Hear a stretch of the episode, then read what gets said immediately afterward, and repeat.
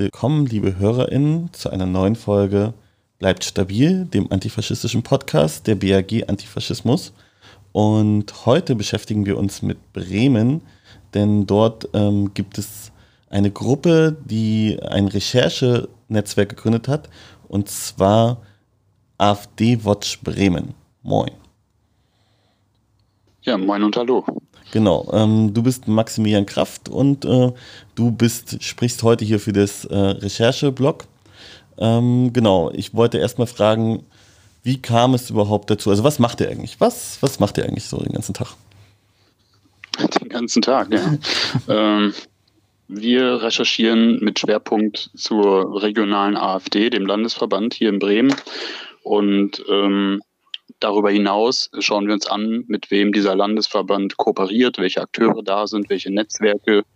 Und ähm, ja, über die letzten drei Jahre haben wir so einiges gefunden an Netzwerke und Akteurinnen, die ja sowohl ins extrem rechte als auch ins neonazistische Milieu ähm, fallen und haben das halt eben untersucht, recherchiert, darüber Veröffentlichungen gemacht und haben diese Art und Weise, wie wir das in den letzten Jahren hier praktizieren, ja, immer mal wieder der AfD sozusagen ihre ganzen Lügengeschichten und ihre ganzen Versteckspielchen und alles, was sie bisher in den ganzen Jahren versucht hat, der Öffentlichkeit weiszumachen, sozusagen durch Fakten und Recherchen einfach enttarnt und entzaubert. Und genau, das ist so ein Teil unserer Aufgabe.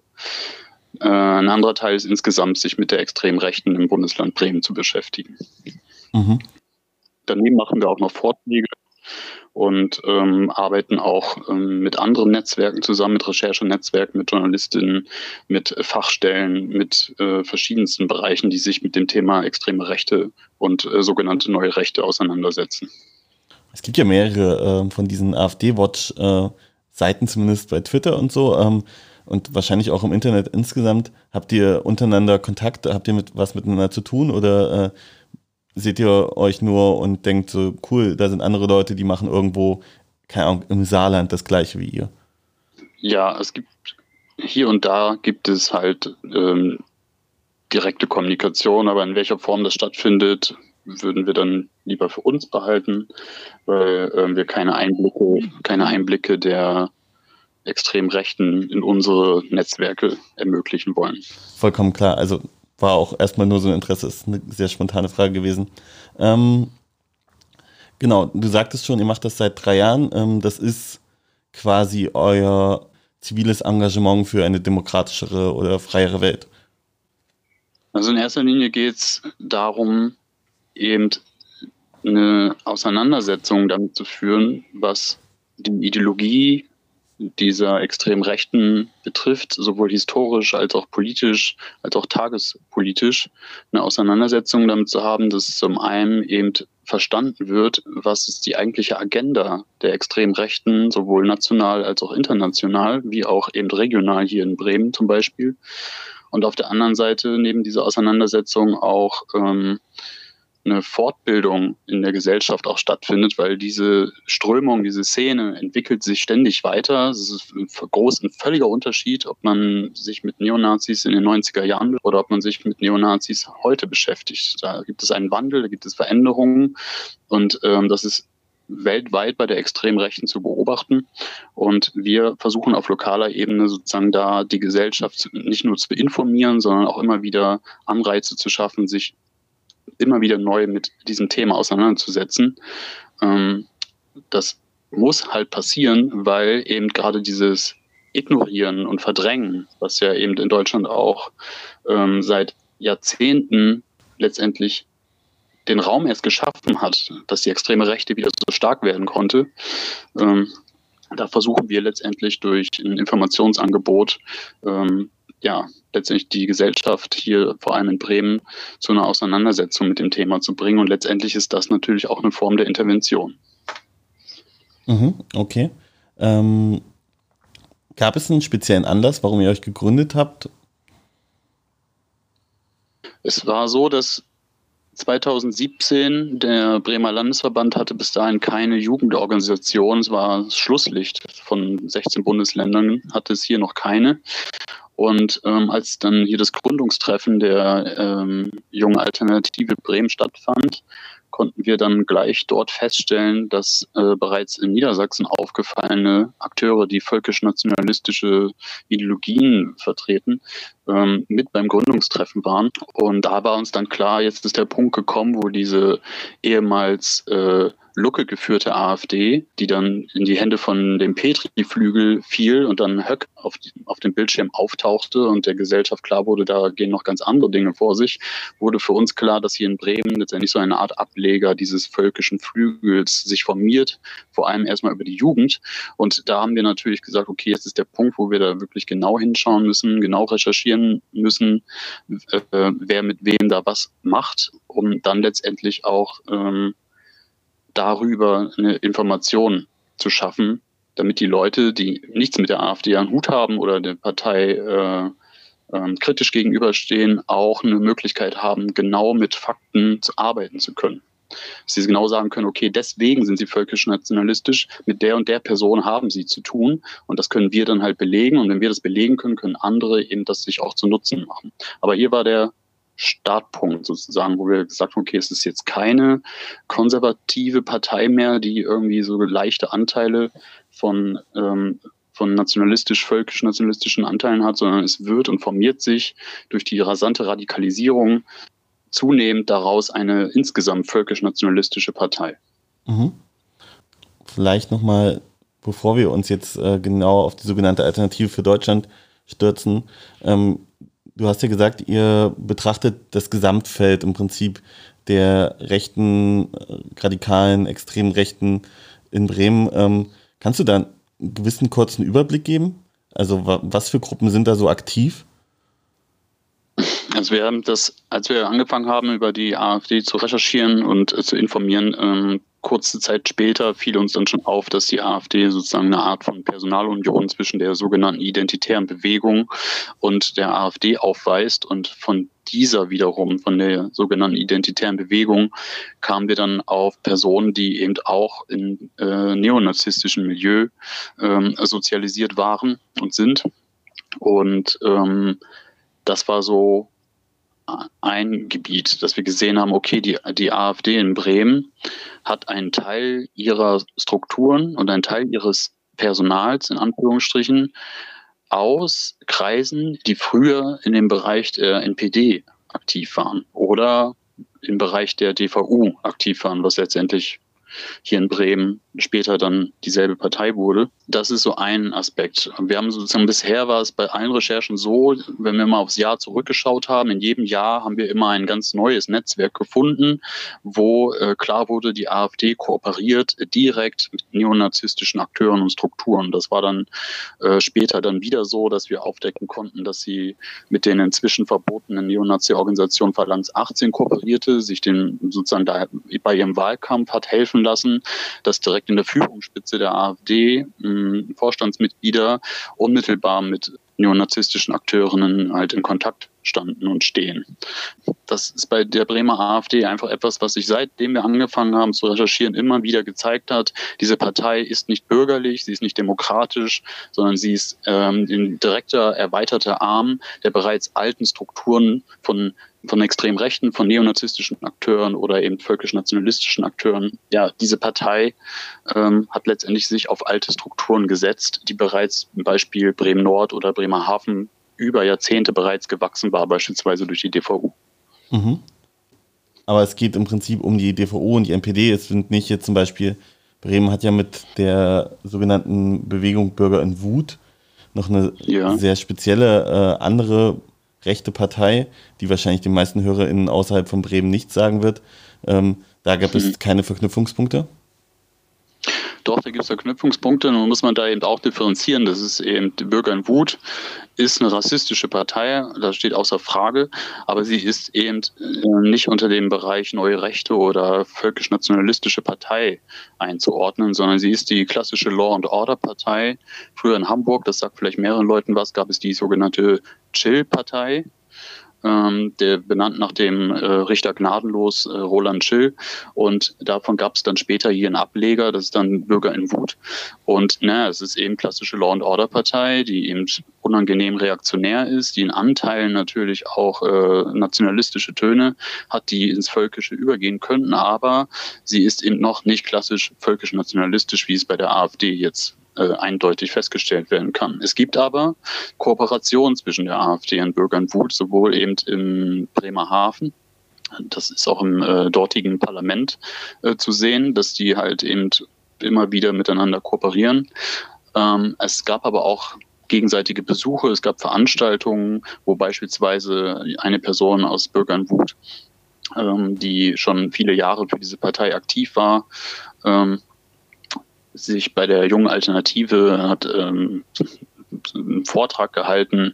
Also wenn wir uns angucken, was Bürgern Wut so für für Homepages pflegt und was da so draufsteht. Ja, also es ist eben eine rassistische Law and Order Partei, wenn man es wenn man es klipp und klar ausdrücken will. So. Aber im Prinzip die äh, Alternative, sogenannte Alternative für Deutschland, Bremen steht davon noch rechts, der Landesverband. Die steht auf jeden Fall noch rechts von den Bürgern in Wut. Nun haben wir ja in Bremen im Prinzip wahrscheinlich drei Unterverbände. Also Bremen, das Land Bremen ist aufgeteilt ein bisschen in die Stadt Bremen, in die Stadt Bremerhaven und äh, Bremen Nord, was immer so ein bisschen abseits behandelt wird. Sieht man da deutliche Unterschiede zwischen den äh, Landes-, also zwischen den drei Stadtteilverbänden, wenn ich die jetzt mal so nennen mag, oder ähm, ähneln die sich in der Struktur? Nee, es gibt also auf jeden Fall dort, wo mehr Strukturschwäche in diesen Regionen herrschen. Das ist Bremen Nord und das ist Bremerhaven. Ähm, das auch schon seit Jahrzehnten. Dort ist der Anteil der WählerInnen der AfD eklatant höher als beispielsweise im strukturstärkeren und kulturell ähm, vielseitigeren Bereich der Stadtmitte oder beispielsweise, wenn wir es mal mit einem Viertel vergleichen. Ne? Also das Viertel ist vielleicht viel bekannter in Bremen und ähm, dort hätte die AfD noch nicht mal den Einzug geschafft. Ne? Also, und während sie in Bremen Nord beispielsweise mit zweistellig halt äh, bei den Wahlen dann äh, äh, Erfolg gehabt hat. So, also das, da sieht man so ein Gefälle, vor allem eben Bremerhaven, da ist sehr auffällig. Also besonders stark im Bremerhaven, würdest du sagen? Genau, zusammen mit Bürgern Wut hat sie äh, über 16 Prozent erreicht. Ne? Also wenn man es jetzt mal einfach nur, wer geht zur Wahlurne, wer wählt welche Partei und packt das dann in diesen typischen äh, Ost-West-Vergleich, dann wäre das mit über 16 Prozent in Bremerhaven, also eine, eine Law-and-Order-Partei, eine rassistische und eine völkisch-nationalistische Partei zusammen erringen, ähm, äh, über 16 Prozent, dann sind das eben diese, diese viel beschriebenen sächsischen Verhältnisse. So, also das ist eben äh, etwas, das wird zu wenig gesehen. Das wird auch von den BremerInnen leider immer noch zu wenig äh, wahrgenommen, dass gerade in diesen strukturschwachen Regionen die AfD eben sehr für sich äh, Erfolge hat, die zwar ihnen jetzt nicht im Parlament großartig nützen, dass sie jetzt da irgendwie die Fraktion bilden können, die irgendwie da groß Einfluss nimmt auf den Diskurs, aber sie nimmt Einfluss auf die äh, Bürgerinnen und Bürger in dieser Region. Das ist etwas, was gerade die Leute, die mehr so im Stadtgebiet leben, die mehr äh, gewohnt sind, dass es multikulturell äh, und ähm, liberal zugeht, ähm, das ist in bestimmten Regionen von Bremerhaven eine andere Situation. Würdest du denn sagen, dass die AfD dort auch wirklich einen Einfluss gewinnt? Also ähm, macht sie erfolgreich große Veranstaltungen oder Demonstrationen oder irgendwas, womit man im Prinzip als Partei nach außen wirkt? Nee, überhaupt nicht. Also sie ist hier letztendlich so eine Art Social-Media-Partei, weil wenn sie, wenn sie die, äh, wenn man sich anschaut, was sie in den letzten fünf Jahren hier in Bremen gemacht hat, dann waren, wenn es mal Veranstaltungen gab, und das sind sehr selten welche, dann waren es Veranstaltungen, die so einen provokativen Charakter hatten. Es gab mal eine Veranstaltung in der Bürgerschaft 2018, ähm, wo sich ähm, Benedikt Kaiser geholt hatte, der früher mal in einer ja, neonazistischen Ultragruppe war, der dann sich langsam so eine, so eine Karriere ähm, in völkisch-nationalistischen äh, pseudo-intellektuellen Milieu aufgebaut hat, äh, mit Verbindung zum Institut für Staatspolitik, dann Verbindung zur AfD. Und der wurde dann eingeladen als Redner, ein Podestredner, der dann eben in der Bürgerschaft in so einem Veranstaltungsraum Gast war. Und das hat natürlich eben für Entsetzen gesorgt bei den Demokratinnen. Und das war natürlich wieder so eine typische AfD-Bremen-Aktion, halt mit, mit so, so etwas, wo sie genau wissen, okay, das, das stört den demokratischen Diskurs, da kriegen wir viel Aufmerksamkeit. Und so war es dann halt auch. Ne? Also es leider sind viele Medien wieder genau in diese AfD-Falle gefallen und haben unkritisch darüber berichtet. Hm, genau, aber diese, diese, diese Ausschläge, die da mal sind, die sind selten. Das meiste, was die AfD macht, ist halt peinlich auffallen, ist mit, mit Sachen auffallen, wo sie beim Lügen erwischt wird. Also wo sie einfach so mit so ganz plumpen und billigen Lügen erwischt wird. Das ist schon fast so an Lächerlichkeit äh, so eine Lächerlichkeit erreicht hat, dass sie in Bremen halt auch wirklich kein gutes Standing hat, nicht mal bei den Rechten selbst. Also das ist so also das ist die Partei zum Fremdschämen mit, mit, mit, so Charakteren und Persönlichkeiten, die einfach auch nicht dieses Standing eines, eines Politikers oder einer Politikerin aufbringen, sondern die einfach nur mit Provokationen, die ganz billig gemacht sind, es schafft irgendwie manchmal in die Tagesmedien zu kommen und ansonsten sich im Klein-Klein ihrer eigenen Partei mit Streite zerlegt, sowohl auf parlamentarischer Ebene als auch in dem Landesverband selbst. Und das ist das Einzige, was die Leute tatsächlich so von der AfD wirklich mitbekommen. So, dahinter gibt es natürlich äh, diese braune Graswurzelarbeit der AfD, gerade in den genannten Regionen wie Bremerhaven und Bremen-Nord das ist noch das, was sie hinkriegt, aber das liegt auch eher an der Jugendorganisation, weniger am Vorstand der AfD. Aber wenn man so die AfD unterm Strich sich anschaut, die letzten fünf Jahre, dann ist es nichts anderes als eine Trümmertruppe, die irgendwie die Partei für sich versucht nutzbar zu machen, aber es wirklich nicht hinbekommt. Was ist diese Graswurzelarbeit, die dort angeblich durch die junge Alternative erlegt wird? Also was passiert da? Ja, sie ist halt ähm, sie ist halt näher an den Jugendlichen in dem Region, halt gerade in den Gebieten auch so hinter Bremen, ne? also so äh, Ritterhude und Süke und oder ähm, ähm, gerade auch Bremen-Nord, wo es wirklich schon fast ländlich wird, so da, wo jeder jeden kennt und so weiter. Ne? Wenn da, wenn da so engagierte Jugendliche aufkreuzen und dann mal was machen und dann mal irgendwie Leute connecten, dann ist das für die Leute schon irgendwie was, was, was, was, ah, da kümmert sich mal jemand, ne? sonst mhm. passiert ja nichts. Und ähm, da hat die AfD natürlich eher eine Chance, weil gerade so antifaschistische Gruppierungen sind das ist ja einer ihrer Schwächen, sehr ähm, so auf Ballungsgebiete und Verstädterungen so auf hin ausgerichtet, wo sie da halt am meisten wirken, aber in den strukturschwachen und ländlichen Regionen, da ist antifaschistische Intervention halt eher mit Anführungsstrichen seltener. Und das wissen solche Parteien natürlich durch die Erfahrung der letzten Jahrzehnte, weil vor der AfD halt da die Republikaner, die DVU, die NPD, da hat sich natürlich schon irgendwas gebildet. Da haben sich schon Strukturen, die da wachsen, Familien, äh, die da seit Jahrzehnten äh, äh, rechts außen wählen und so weiter. Und da kann die AfD klingeln und klopfen und dann macht man gerne die Tür auf und dann kommt man ins Gespräch und dann vernetzt man sich. Da hat die AfD natürlich ihre Stärken. So. Aber außerhalb dessen, alles, was so in den Stadtraum hineinwirkt, da ist die AfD chancenlos. Mhm. Mhm. Ähm, wir, wir hatten ja schon so ein bisschen über die Kontinuität mit der DVU in den 90er Jahren in Bremen und Bremerhaven gesprochen. Ähm, mich würde interessieren auch noch, ob es ähm, da auch eine äh, persönliche Kontinuität gibt. Also gibt es Akteure, die einfach auch schon seit Jahren oder Jahrzehnten innerhalb des äh, dieses rechten Spektrums bekannt sind, ähm, die jetzt in der AfD eine größere Rolle spielen? Ja, also wir haben zum Beispiel, es gibt eine sehr enge Kooperation zwischen dem Bremer Landesverband und dem AfD-Kreisverband Diepholz, wo auch der ähm, Vorstandsvorsitzende im äh, AfD-Kreisverband Diepholz Andreas Illoff ist, der schon seit über 20 Jahren in der Szene äh, aktiv ist, also in der neonazistischen Szene aktiv ist, der Sommersonnenwänden feiern mit irgendwelchen völkischen äh, Gebräuchen da auf seinem privaten Hof abhält und ähm, auch schon verschiedenste äh, ähm, Journalistinnen ähm, dokumentieren konnten, dass Andreas Illoff ein ja, lupenreiner äh, Rechtsextremist ist. Und diese enge Kooperation ist einmal äh, etwas, was zeigt, ah, die Strukturen reichen halt weit in die, in, in die Geschichte zurück, bis über die 90er Jahre hinaus, weil Illoff, wie gesagt, eben auch in der Zeit schon politisch aktiv war. Aber es gibt auch so Personen, ähm, wir hatten da zum Beispiel Harald Wiese, der selber in Bremen lange Beiratsmitglied war für die, ähm, für die Republikaner und Jetzt sitzt er sozusagen als Vorstandsmitglied für die AfD im Kreisverband Diepholz und übernimmt dort die Funktion. Und ähm, das zeigt halt, dass alte äh, ähm, ähm, Hasen dieser Szene da immer wieder aufploppen und dann woanders in der AfD auf einmal wieder eine Funktion übernehmen. Sowohl aus dem neonazistischen Raum wie auch einfach aus dem extrem rechten Raum.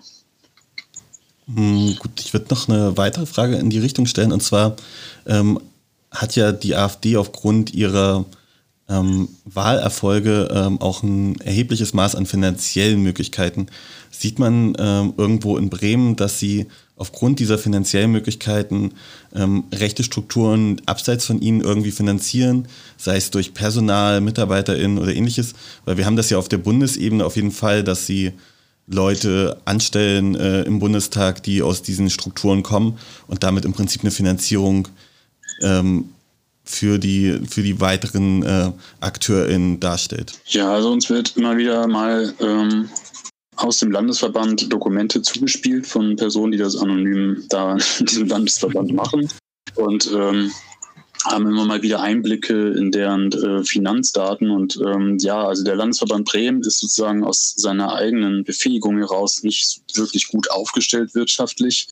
Also gerade ähm, die Zeit, wo sie ganz oft in der Öffentlichkeit standen und sich öffentlich gestritten haben untereinander, hat natürlich dazu geführt, dass viele Spender abspringen und äh, da auch einfach das, die Einnahmen von Spenden auf der Bundesebene für sie natürlich immer nicht, nicht so lukrativ bisher gewesen sind. Dann haben sie natürlich einen Anteil von dem, was sie von Bundesmitteln bekommen. Die sind aber hauptsächlich daran geknüpft, dass sie für Wahlmittel zur Verfügung gestellt werden. Ja, und dann haben sie natürlich ihre ähm, äh, staatlichen Alimentationen, die sie bekommen, weil sie einfach eben in der Bürgerschaft sitzen oder in der Stadtbürgerschaft, äh, im Stadtteilparlament in, in Bremerhaven sitzen. Da haben sie natürlich Anspruch auf bestimmte Gelder. Und das zusammen ist aber jetzt für diesen Landesverband, der ja auch einfach eben sehr klein ist und auch nur das Bundesland Bremen sozusagen bedienen muss, ist die, ist, ist die Finanzkraft dieser Partei nicht wirklich hoch. Mhm. So, also vieles davon verschlingt einfach tatsächlich der organisatorische Apparat dieser Partei. Und dann gibt es halt eben so viele dunkle, also Dunkelstellen, wo keiner weiß, wo das Geld hingegangen ist. Also selbst Parteileute, die ausgestiegen sind, äh, uns erzählt haben, äh, dass sie mal Kassenwart dieser Partei waren, aber keinen Zugriff auf die Kasse hatten. Also das sagt halt viel über diese, diesen Landesverband aus. Das gibt halt da Geldströme, von denen kein Mensch weiß, wo die sind. Und wir sind immer noch überrascht, dass die Staatsanwaltschaft Bremen bis heute kein Interesse daran hat, mal mit einer Hausdurchsuchung äh, und Beschlagnahme festzustellen, wo genau welche Gelder herkommen und wo die hingehen. Die äh, Landespartei eigentlich mit einem Parteibüro, also ich, ich erinnere mich nur so an verschiedene Kurzintermezzos in Parteibüros, die nicht lange gehalten haben. Gibt es in Bremen mittlerweile ein AfD-Parteibüro oder nur in Bremerhaven? Wir haben bisher alle Parteibüros aufgedeckt, weil von alleine hat die Partei nie öffentlich gemacht, wo ihre, wo ihre Büros sind. Und wir haben durch äh, intensive Recherche dann immer wieder die Parteibüros ähm, enttarnen können. Ja, sie hat Parteibüro, sie hat ein Landesbüro, das ist ja auch Pflicht, sie muss ein Landesbüro ja haben. Wenn man halt ähm, Abgeordneter in, im Bundestag ist, dann ist man sozusagen verpflichtet, auch ein Landesbüro zu führen. Dafür gibt es auch staatliche Mittel. Das hat sie auch, sie hat es allerdings nicht öffentlich gemacht. Sie hat tatsächlich darauf gewartet, bis wir das, bis wir das enttarnen. Solange hat sie gar nicht der Öffentlichkeit mitgeteilt, wo sie ihr Landesbüro hat. Da haben wir nebenbei dann festgestellt, dass dort äh, Identitäre beschäftigt werden als Büroleiter und Büro. Beschäftigte. Das war bis 2018 so der Fall. Mm, dann hat sie ähm, jetzt vor kurzem mm, noch an einem anderen Stadtteil weiteres Büro aufgemacht, was allerdings mehr daran liegt, dass eben durch die parteiinternen Streitigkeiten zwischen Magnitz, der Magnitz-Fraktion und der, der anderen Fraktion aus dem Peter Beck, den jetzigen äh, Landesvorsitzenden, äh, natürlich auch der Zugang zu der Zugang zu äh, den Landesbüros äh, da nicht für alle Parteimitglieder gleich zugänglich ist, sagen wir mal so. Genau, ich hatte ja aber ursprünglich auch noch nach anderen Gruppen gefragt, was, also du hattest vorhin schon die Phalanx 18 erwähnt. Was äh, genau. kreucht und fleucht denn sonst noch so um Bremen rum? Also Identitäre gab es mal, gibt es noch?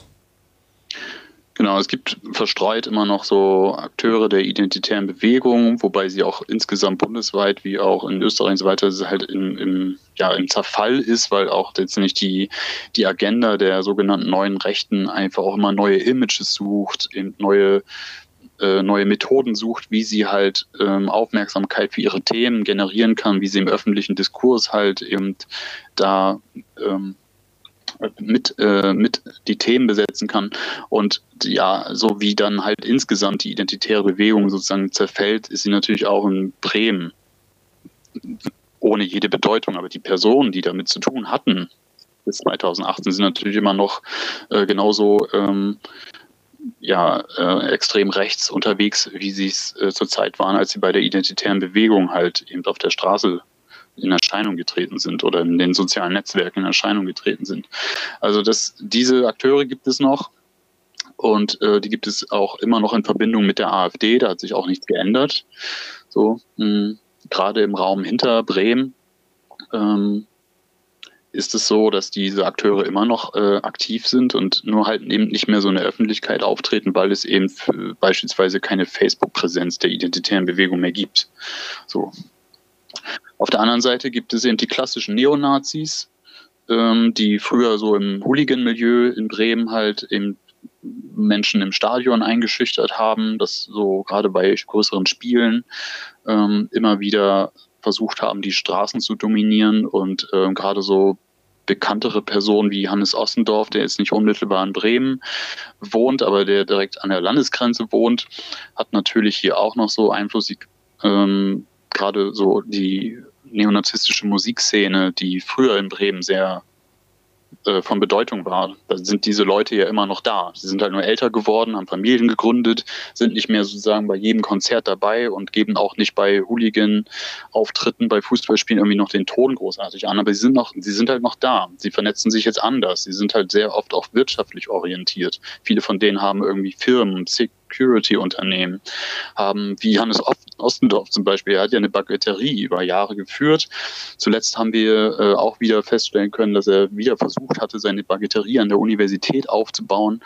Ähm, ist dann gescheitert durch äh, äh, Veröffentlichung seiner Tätigkeiten dort. Aber man sieht halt, die sind auf der einen Seite eben die typischen Neonazis, die dann bei so Veranstaltungen wie Schild und Schwert immer noch auftauchen und ihre alten Jahre feiern.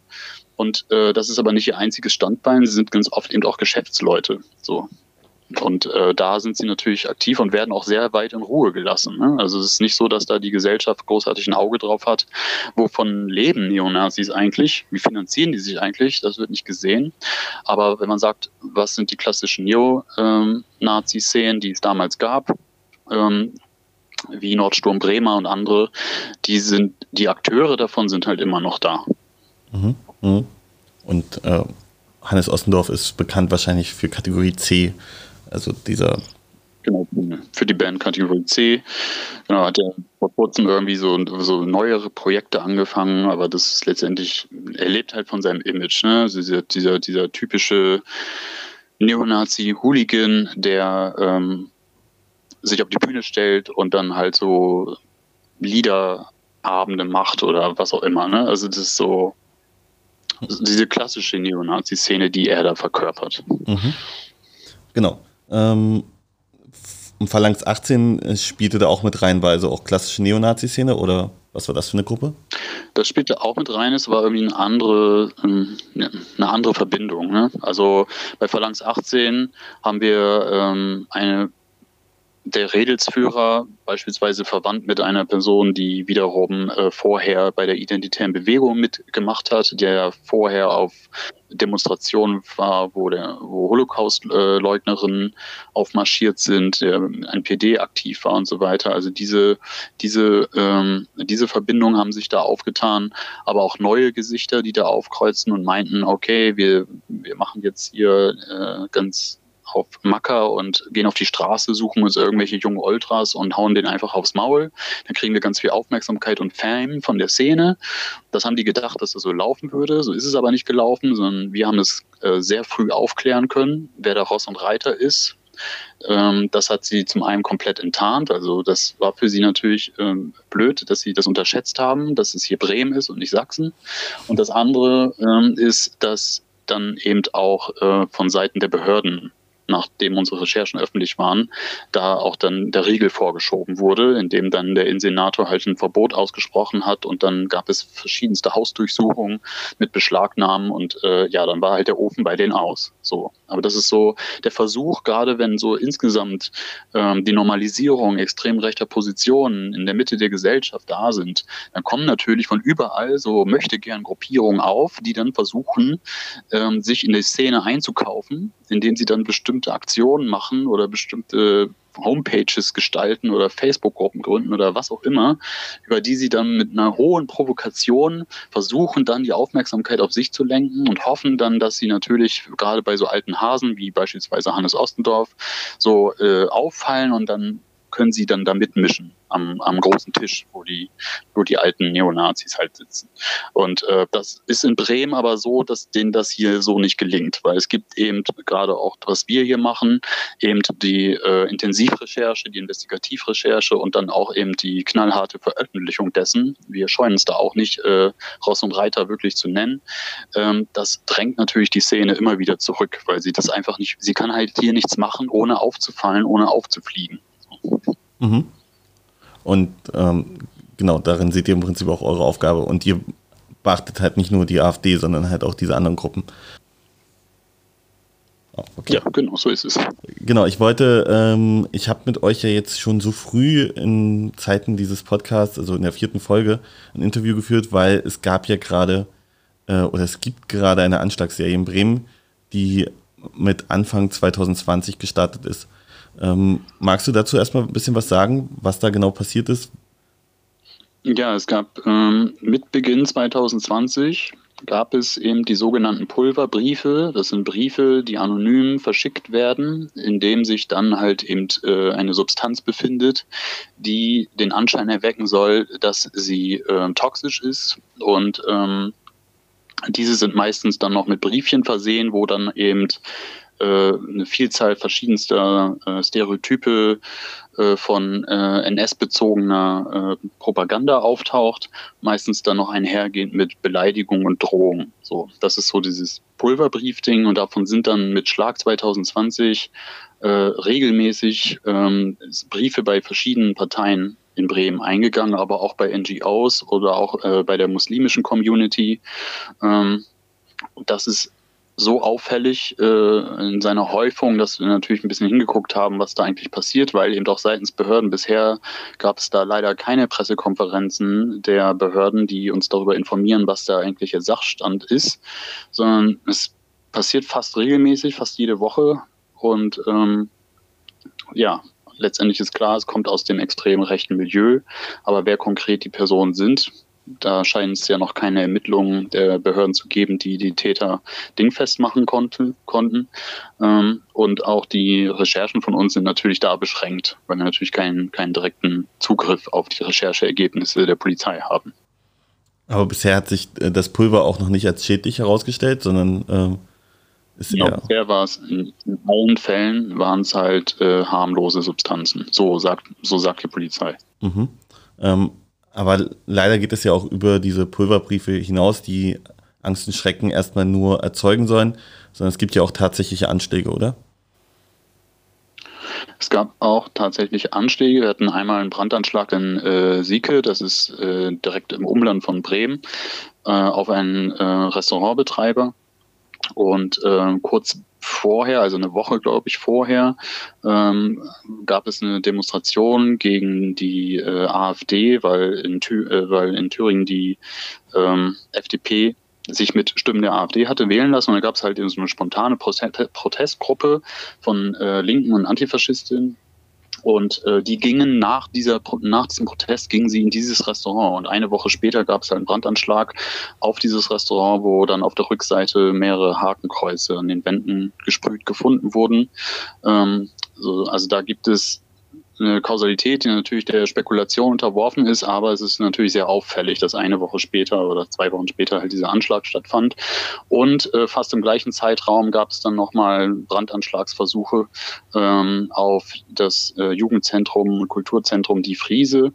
Ähm, dort wurde dann äh, mehrfach versucht, ähm, Brand zu legen, der von der Feuerwehr einmal gelöscht wurde und ein paar Stunden später an anderer Stelle gab es dann wieder einen Ausbruch eines Brandes und an diesem Tatort wurde dann Aufkleber ähm, der neonazistischen Partei Die Rechte gefunden, so die vorher nicht da waren. So, also das ähm, spricht da auch irgendwie eine Sprache, ne? also dass da irgendwie Dinge vor sich gehen, die eben eindeutig äh, extrem rechts motiviert sind und sich auch eben gezielt äh, auf oder gegen Gruppierungen richten, die eben äh, per se eine ablehnende Haltung gegenüber AfD, gegenüber Neonazismus, gegenüber extreme Rechte haben.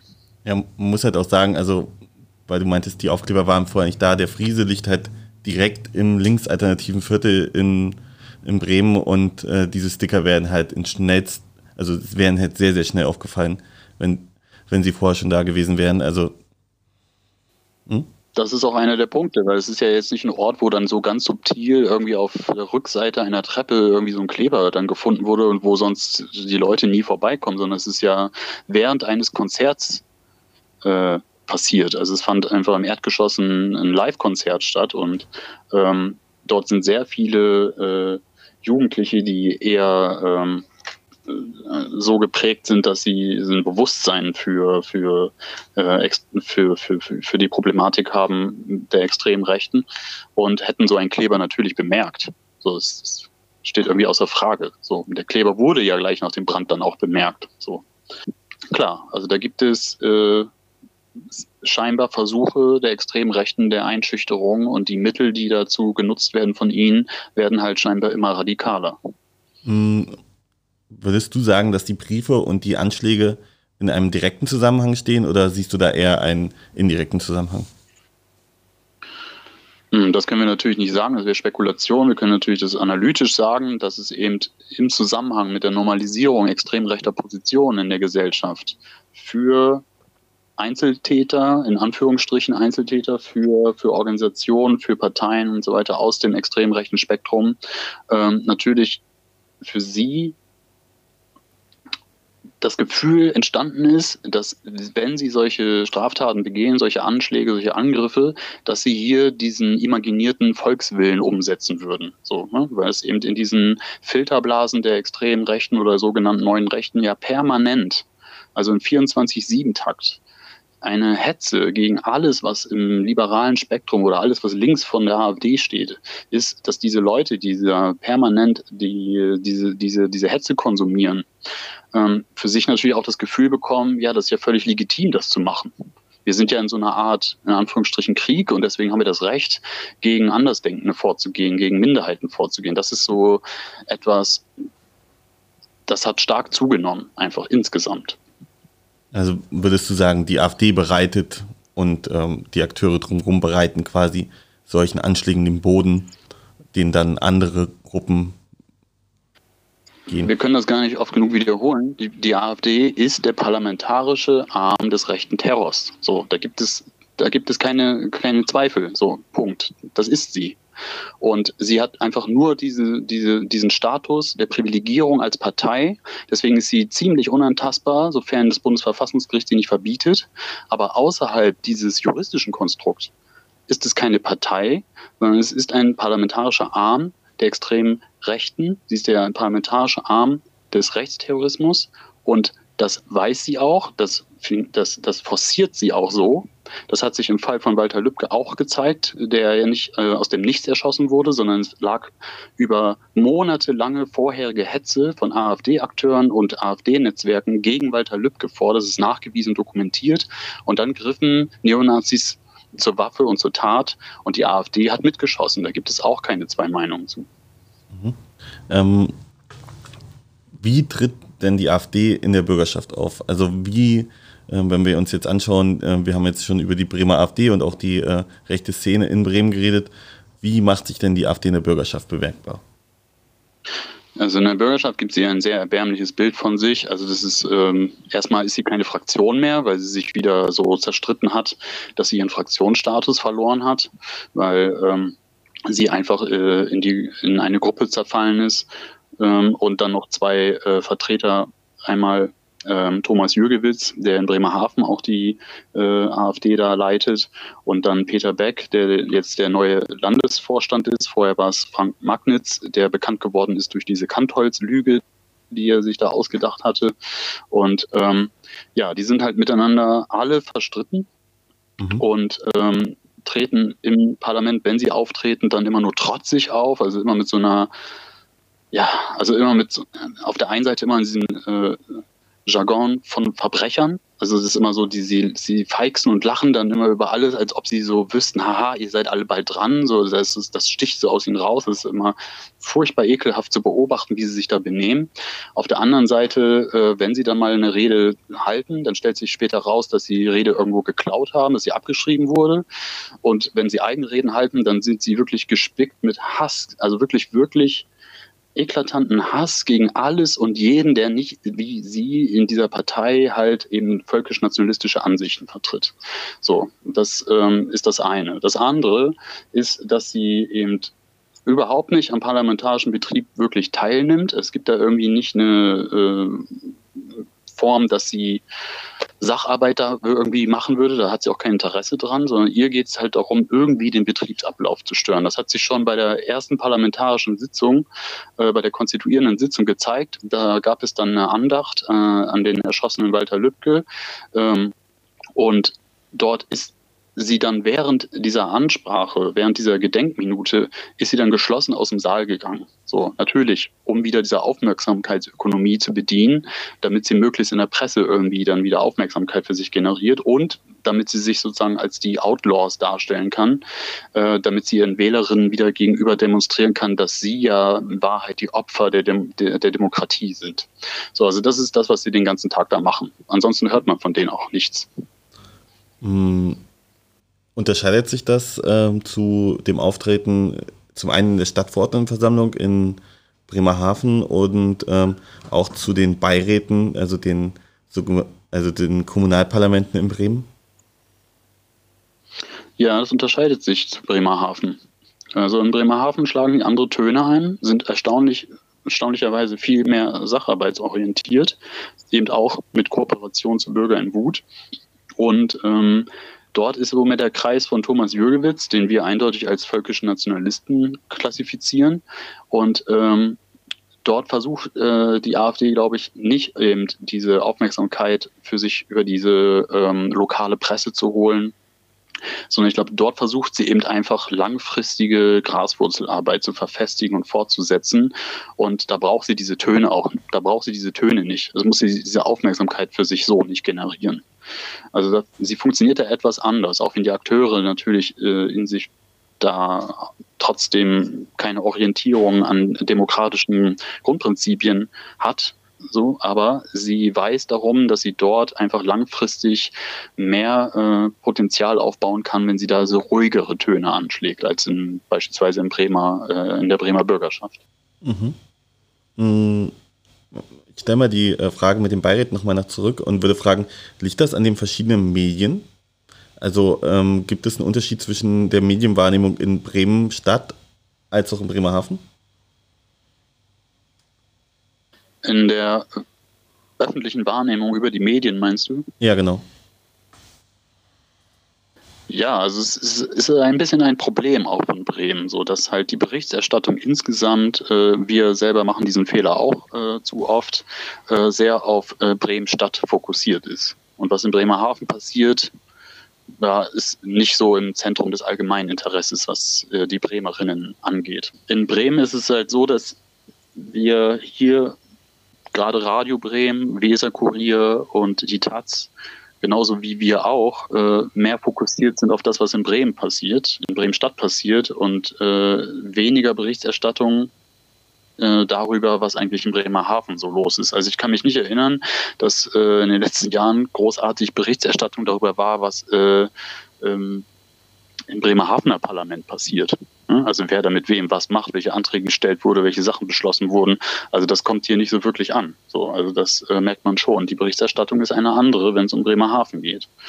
Hm, das hat natürlich dann auch Vorteile für die AfD, weil sie dann eben viel mehr in Ruhe so an ihrer äh, Graswurzelarbeit arbeiten kann, äh, während sie in Bremen das nicht so äh, machen kann, wie sie es in Bremerhaven macht. Also es ist schon, es ist schon ein Problem, halt auch, dass äh, sowohl die bürgerlichen Medien als auch wir als Recherchenetzwerk mh, zu wenig äh, im Detail hinschauen, was in Bremerhaven eigentlich vor sich geht. Mhm. Okay. Wie nehmen denn die beiden Oppositionsparteien in Bremen, das wäre die FDP und die CDU, die AfD war? Und auch da gibt es da einen Unterschied zu Bremerhaven um Bremerhaven nicht zu vernachlässigen. Ja, also es gibt hier einfach einen Konsens der demokratischen Parteien, mit der AfD in keinster Weise zu kooperieren und sie letztendlich auch in der parlamentarischen Arbeit äh, direkt auf die Finger zu klopfen, wenn sie sich nicht an die Ordnung hält. Ja, und das passiert geht ja nun zu oft, so wie der Vertreter aus Bremerhaven, Thomas Jürgewitz, einfach dann seine Redezeit benutzt, um dann einfach gar nicht über das Sachthema zu sprechen, sondern einfach so einen Rundumschlag gegen alles, was nicht AfD ist, äh, zu halten, bis hin zu antimuslimischen Rassismus etc. Und das wird da nicht geduldet, sowohl von den Oppositionsparteien als auch von den Regierungsparteien. Da wird genau hingeschaut und da wird sofort auch dann äh, sanktioniert. Hm und die einzelnen Abgeordneten, so, also wir beobachten auch die parlamentarische Arbeit in der Bürgerschaft. Da gibt es äh, seitens der demokratischen Abgeordneten gibt es dort keine Kooperation oder in irgendeiner Weise Verständnis für die AfD. Das wäre auch äh, für die, die, demokratischen Abgeordneten wäre das der politische Selbstmord, wenn sie da auch irgendwie mit der AfD in eine Kooperation gehen würde, weil Bremen ist halt ein Dorf und da, da würde das sofort äh, von verschiedensten Medien und der Öffentlichkeit äh, mitbekommen und äh, entsprechend dann abgestraft werden, wenn da mit der AfD, also mit äh, völkischen Nationalisten, irgendwie gemeinsame Sache gemacht würde. In Bremerhaven ist die Situation mit Sicherheit etwas anders, weil eben, ja, es ist halt ein bisschen ein intimeres Parlament, sagen wir mal so. Es sind nicht so viele Abgeordnete dort und ähm, es geht dort auch nicht so um die ganz großen Themen, wie es auf, wie es beim Landesparlament ist, sondern sehr stadtbezogen, sehr Bremerhaven bezogen. Und da ist es schon ein bisschen so, wie es auch in den Stadtteilparlamenten, in den sogenannten Beiräten ist, dass da ähm, diese, diese, diese deutliche Abgrenzung zu den einzelnen äh, Personen der AfD oder auch Bürgern Wut da nicht so gelingt. Ne? Also es ist, halt gerade gerade so FDP und CDU tun sich da wirklich immer schwer. Das zeigt sich auch bundesweit, dass wenn da irgendwelche Kooperationen auftauchen, wenn es da äh, positive Kommunikation mit der AfD gibt seitens der FDP und CDU, dann äh, dann sind es halt immer diese beiden Parteien. So. Aber auf, auf Landesebene in der Bürgerschaft passiert das nicht. Ähm, geht das auch für die äh, kleineren, die sogenannten Beiräte? Also gibt es dort ebenfalls keine Überschneidung, weil das ist ja da öfter nochmal ein bisschen schwieriger. Das sind ja sehr, sehr aufgesplitterte und oft hat man da nicht so wirklich die Kontrolle darüber, welche Personen dort mit so als Partei drin sitzen. Oder man macht sich da vielleicht nicht so viel Gedanken, weil man froh ist, dass irgendwer sich das überhaupt antut. Also gibt es da Kooperationen von irgendwelchen Parteien? Ja, wir haben, also die Beiräte sind sozusagen auf Stadtteilkommunaler Ebene so eine Art Mini-Parlamente, die jeder Stadtteil hat. Dort haben wir zwischen ja auch 2017 und äh, 2019 haben wir fast alle diese Beiräte beobachtet und konnten dann leider immer wieder feststellen, dass ähm, es dort weniger Abgrenzungen zur AfD gab. Das liegt auch ein bisschen daran, dass ähm, dort die AfD sozusagen nicht mit ihrer Propaganda großartig in Erscheinung treten kann, sondern sich sehr auf das Klein-Klein stadtteilpolitische Arbeit reduzieren muss. Da ist nicht der Raum für große Hasstiraden und Reden, sondern es ist eher der Raum, wo man entscheidet, wo welche Parkuhr äh, installiert werden soll. Und da kann die AfD natürlich mit ihrem üblichen Auftritten nicht glänzen und äh, erscheint dort eher so als, ja, als fünftes Rad am Wagen sagt fast nie was, stellt keine Anträge, ist immer mit allem einverstanden. Und da konnten wir allerdings beobachten, weil sie da so harmlos wirkt, weil auch die einzelnen Akteure, die da in diesen Beiräten sitzen, jetzt nicht unbedingt die Schreihälse wie Höcke äh, einer ist, äh, sind, sondern eher so introvertiertere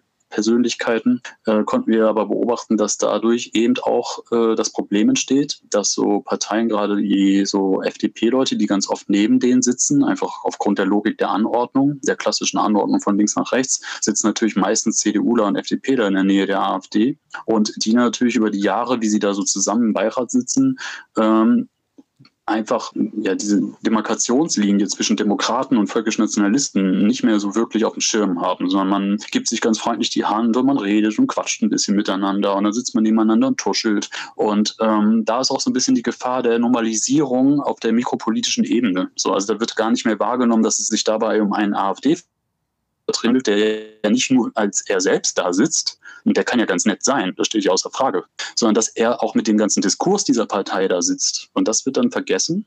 Und dann kommen sozusagen diese Berührungsängste nicht mehr, sondern man geht ganz normal mit der AfD um, als sei es eine ganz normale Partei. Das lässt sich leider eben auf, ähm, ja, auf dieser stadtteilpolitischen Kommunalebene leider beobachten. Genau, ähm, jetzt haben wir ja gerade noch mal einen neuen Fall, dadurch, dass ähm, ähm, der Landesvorsitzende Brandenburg gerade aus der Partei ausgeschlossen wurde und ähm, im Prinzip damit jetzt äh, eine neue Häutung der Partei scheinbar anzustehen scheint.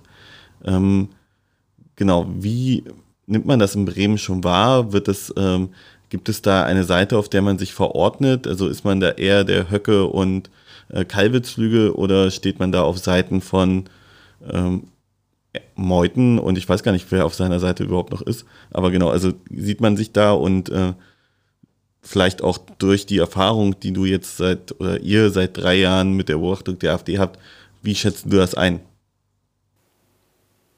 Also wir würden das in der Analyse gar nicht so aufmachen. So diese, diese Fraktion und äh, Höcke und die Fraktion Meuten, ähm, das sind da so Graben, Kämpfe und politische Machtkämpfe. Da geht es darum, wer diese Partei in den nächsten Jahren führt und lenkt und äh, in seinen Händen hält. Aber äh, in, im Gesamtdiskurs dieser Partei, so wenn es um all möglichen gesellschaftlichen Fragen geht, hat äh, diese Partei ein völkisch-nationalistisches Weltbild. So, das ist äh, mag ja in Nuancen sich dann unterscheiden. Natürlich hat Meuthen ähm, da eher die Funktion, diesen radikalen neoliberalen Flügel zu bedienen. Natürlich hat Höcke mehr die Aufgabe, alles, was im extrem rechten Spektrum irgendwie existiert, zu bedienen. Aber unabhängig ihrer äh, inneren äh, Aufteilung da ist, ist die Partei mit ihrer, mit ihrer gesamten Ausrichtung halt eben antidemokratisch und völkisch-nationalistisch orientiert. Und äh, der, der völkische Flügel, der sich zuletzt ja auch noch Flügel nannte, äh, dominiert die Partei zusehends Woche für Woche. So, also da muss man sich nichts vormachen. Wir finden es auch mal ganz schwierig, wenn also einzelne Journalistinnen dann immer versuchen zu sagen, ja, aber es gibt da ja diese Gemäßigten und dazu gehört dann ja die Weidel und dazu gehört der Meuthen. Also muss sich mal wirklich anschauen, was Meuthen und Weidel alles in den letzten Jahren von sich gegeben haben, wo sie aufgetreten sind. Da brauchen wir das Beispiel Institut für Staatspolitik, was ja nun eindeutig extrem rechter Verbund ist. Da sind die genauso vertreten, so wie ein Höcke vertreten vertreten ist. Und deswegen ist das äh, für uns eine falsche Analyse, da zu sagen, naja, aber die sind gemäßigt, die nicht. Und äh, unter diesem Gesichtspunkt ist eben die Bremer AfD, der gesamte Landesverband und ihre Jugendorganisation auch zu subsumieren. Das ist eine völkisch-nationalistische Organisation vom Kopf bis zu, bis zu den Füßen. Mhm, okay. Ähm, es wäre ja ein langweiliger Podcast, wenn wir überhaupt nicht über Corona sprechen würden. Ähm, genau. Und ähm, im Zuge dieses Corona, äh, in dieser gesamten Corona Bewegung hat sich da ja so eine Anti-Corona-Bewegung ähm, herausgebildet. Ähm, ihr habt dazu ja. eine Recherche veröffentlicht. Ähm, genau, magst du kurz darüber sprechen, wie ihr diese Anti-Corona-Bewegung in Bremen einschätzt? Ja, also wir haben auch an, an diesem Begriff, der bundesweit ja auch schon bekannter ist, äh, die sogenannten Hygienedemos, äh, haben wir als Oberbegriff beibehalten. Und da in diesen in, auf diesen Hygienedemos äh, gibt es verschiedenste Strömungen. ähm, die als gemeinsamen Nenner letztendlich äh, so einen virulenten Antisemitismus da teilen. Also das geht äh, von dem bundesweit bekannten äh, Netzwerken von CanFM bis hin zu international agierenden Netzwerken wie äh, QAnon, die dort einfach normalisiert sind. Mhm. So, das sind einfach äh, Fakten, die wir da recherchieren konnten, dass ähm, in diesen ganzen Chatgruppen, die es vor allem auf Telegram gibt, ähm, die Leute überhaupt keine Berührungsängste haben mit extrem rechter Propaganda, die sehr verkleidet daherkommt, die ist nicht so plump, wie es äh, bei ähm, Netzwerken ist, wo bereits die Leute sowieso schon geschlossen extrem rechtes Weltbild haben. Sie ist ein bisschen verschwurbelt, ein bisschen ähm, bürgerlich verkitscht eingekleidet. Aber wenn man sozusagen analytisch sich anschaut, was wird da eigentlich gesagt? Also was sind eigentlich, was ist eigentlich die Message von all dem, was da die ganze Zeit äh, kommentiert, gepostet, besprochen wird? Die eigentliche Message ist, dass es äh, dass es eine Art von jüdischer Weltverschwörung gäbe und dass sie die einzig Wahren sind, die das alles erkennen und enttarnt haben. Und ähm, so finden sie sich da zusammen und nehmen sich dann halt das Thema äh, beispielsweise Grundrechte oder wir sind gegen Corona-Maßnahmen, aber das ist nur vorgeschoben. Dahinter sitzen die altbekannten Netzwerke, die letztendlich diese Ausnahmesituationen gerade für sich versuchen, kapital nutzbar zu machen. Und das findet halt in Bremen genauso statt, wie es halt in Stuttgart stattfindet, in Berlin stattfindet, in Hannover. Es ist überall das gleiche Bild. Äh, wir haben uns auch die Recherchen anderer Kolleginnen angeschaut und äh, haben festgestellt, es ist eins zu eins dasselbe, was sich auch hier in Bremen abzeichnet. Darunter konnten wir beispielsweise zudem feststellen, dass die AfD eben auch damit mischt, dass sie an diesen Veranstaltungen teilnimmt. Also äh, bekannte AfD-Akteure oder eben auch ähm, Reichsbürger, ReichsbürgerInnen daran teilnehmen, neonazistische äh, Akteure von die Rechte daran teilnehmen und ähm, ja, und eben die klassische esoterisch äh, anmutende Szene von äh, Antisemiten. So, also da ist alles dabei jeder darf mal. Und das trifft sich dann alles insgesamt auf den größeren Plätzen in den Ballungsgebieten, wie beispielsweise hier in Bremen äh, auf der Bürgerweide oder auf dem Marktplatz. Also es ist schon erstaunlich, dass da gerade auch von den bürgerlichen Medien in Bremen immer noch zu wenig äh, Ross und Reiter benannt werden. Aber wir klassifizieren das einfach als ein Sammelbecken verschiedenster antisemitischer äh, Akteurinnen, die Verschwörungsmythen noch so absurd aufgreifen, um sie dann dort halt auf den Marktplätzen zu reproduzieren. Mm, ich finde es sehr spannend, äh, sowohl von nationalen als auch von internationalen Ebenen wird da ja trotz dessen, ähm, dass du gerade sagst, das sind klar antisemitische und zum Teil rechte Strukturen, immer wieder dieses sogenannte Hufeisen aufgemacht. Da wird nämlich von linken wie rechten Gruppen gesprochen. Konntet ihr linke Gruppen in Bremen feststellen?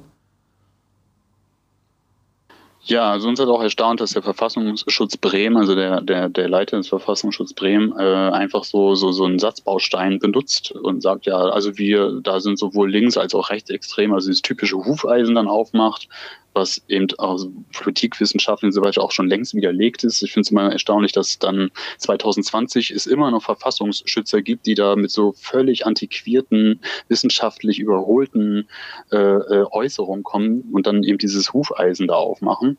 Und ähm, das einfach auch den Fakten dann nicht entspricht. Also wir haben uns wirklich, wir haben fast alle Personen, die auf dem Marktplatz waren, ermitteln können, wer die sind und wo die politisch stehen.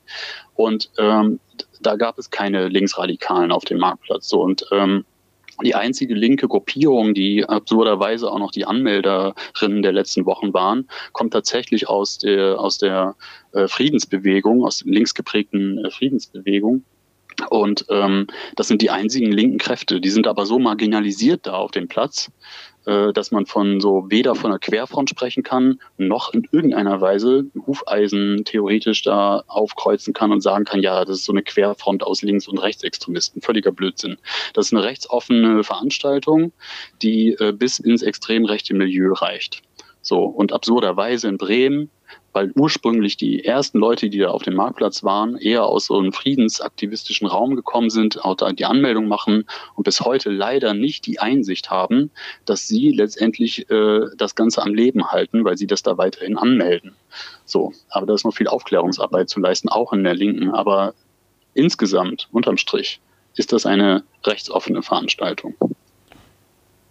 Okay, dann äh, danke ich dir dafür und auch insgesamt äh, dafür, dass du äh, mit mir diesen Podcast auch ein zweites Mal aufgenommen hast. Und ähm, ja, ich danke euch für eure Arbeit, die ihr macht und äh, für die Aufklärungsarbeit und ähm, ja, freue mich irgendwann mal, äh, dich nicht zu erkennen. Stamattina mi sono alzato, oh bella ciao, bella ciao, bella ciao, ciao, ciao. Stamattina mi sono alzato e ho trovato l'invaso, oh partigiano, portami via.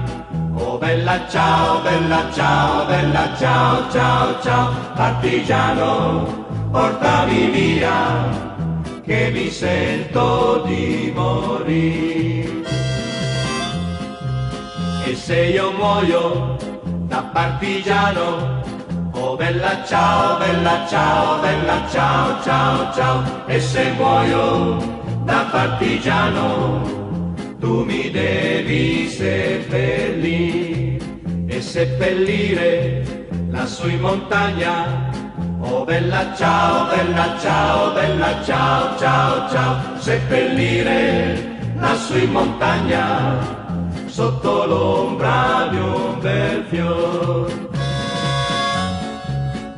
Tutte le genti che passeranno, oh bella ciao, bella ciao, bella ciao, ciao, ciao, e le genti che passeranno ti diranno che bel fior. E questo è il fiore del partigiano.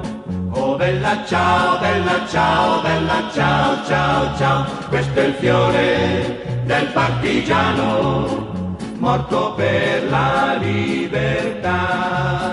Questo è il fiore del partigiano morto per la libertà. Questo è il fiore del partigiano